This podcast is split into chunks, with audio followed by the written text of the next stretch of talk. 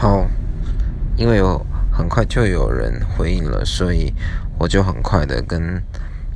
大家分享我的第一个观点。因为经纪人其实有分很多种啊，然后那我比较幸运一点，因为我其实是我在我的公司的里面，我亲自我自己创立了演艺经纪的部门，然后。我在我的公司的里面，我是负责演艺经纪的。然后呢，我是负责找人，我是负责去看的，我也负责签的，我也负责有时候会去带的。然后对我而言，我觉得，嗯，经纪人最重要的一件事情，嗯，不只是要找到明日之星，而是你需要。对待他像一个家人，而不是把他当成一个商品，不是做一个商人。我们知道，我们当然当然我们要赚钱，我们公司也需要投资在这个人的身上。但是我必须讲实在的，嗯，如果今天你要比，好像我们跟大陆也是，我我我们的资金不一定会比对对岸的多，我我我们。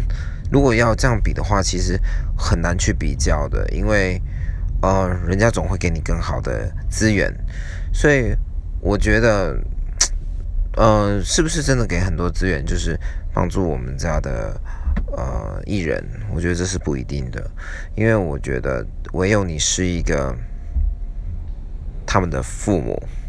你才有可能真正把最好的给他，然后你才有可能带他们。像真正他发生任何事情的人，所以，呃，我也告诉我们下面的每一个人，我说要带我们家的孩子像孩子，像家人，而不是只是陪他去做个工作，那就没有太大的意义了。所以我觉得很重要，你要带你的艺人像家人，